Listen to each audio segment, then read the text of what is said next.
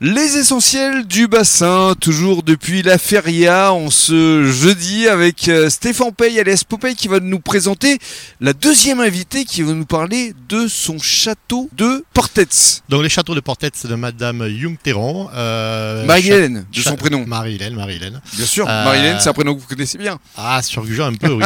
on en a quelques-unes. donc qui est un vin que l'on a à la carte et personne de mieux parlera de ce vin qu'elle.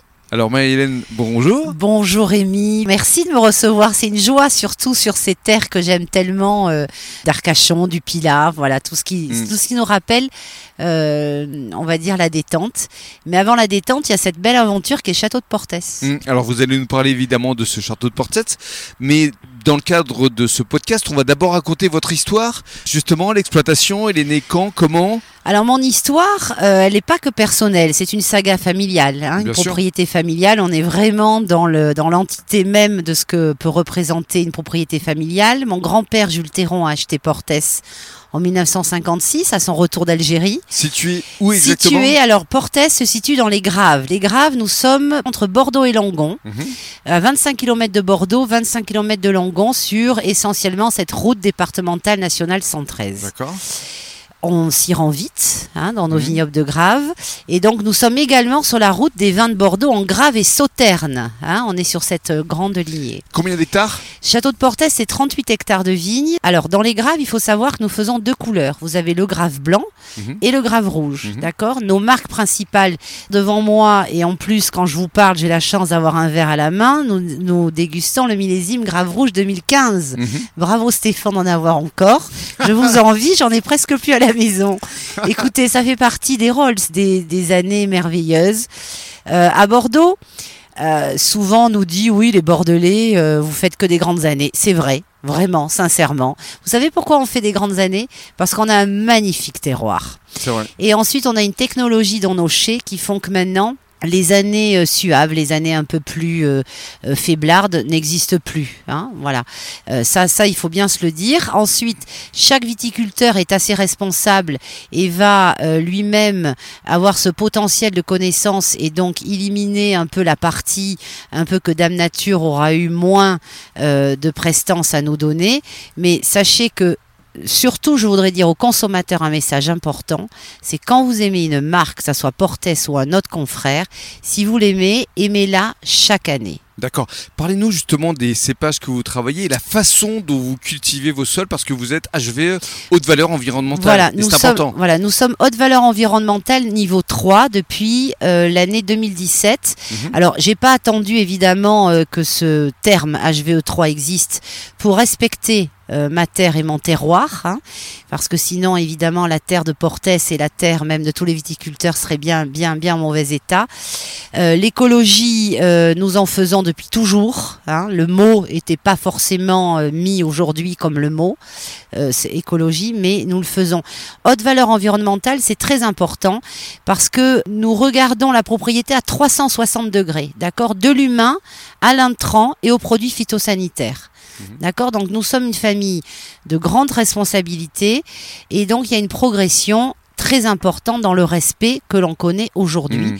par la science et par euh, la chimie. Qu'est-ce qu'on ressent euh, justement à la dégustation de votre blanc ou de votre rouge? Vous les mariez avec quel type de mets? Alors, Château de Portès Grave Blanc, c'est 4 hectares sur les 38. C'est mhm. une petite surface, c'est 30 000 bouteilles par an. Il est récurrent, c'est toujours simple, c'est 60% de sémillon, 30% Sauvignon et 10% Muscadelle. La Muscadelle, c'est essentiel, c'est ce qui fait la différence pour Château de Portès. C'est ce côté floral, ce côté fleur blanche au nez. Qui se marie avec. Voilà, et qui euh, alors qui va se marier éventuellement. Euh, oui, alors avec tout, mais surtout c'est un vin énormément d'apéritif. D'apéritif. Voilà, d'apéritif. Et ensuite, je crois qu'aujourd'hui, euh, il faut pas stopper l'élan de l'envie de boire du Château de Portès blanc. Mmh. Il faut le boire quand on a envie. Et le rouge? Et le rouge, Château de Portès, c'est un grand classique des de Bordeaux. Nous sommes à 55% de Merlot et 45% de Cabernet Sauvignon. Charcuterie, viande? Charcuterie, viande, viande blanche, fromage, euh, dessert. Euh, mmh. Voilà, je crois que maintenant, il, voilà, il faut plus, faut plus trop. Euh, Chercher. Chercher. Il faut juste euh, profiter. Profiter. Juste pour conclure, vous faites beaucoup de no-tourisme chez vous? Voilà, alors Château de Portès, en plus de sa partie production, en 2016 a été ouvert, après euh, plus d'un an de travaux, une partie œnotourisme. Le tourisme, c'est quoi? C'est le tourisme du vin. Donc nous vous accueillons du mardi au samedi toute l'année pour des visites, des thématiques, avec une ambiance de salle de scénographie, des fi- un film en, en 16 neuvième, une table tactile. Euh, on raconte l'histoire du château jusqu'à ma famille.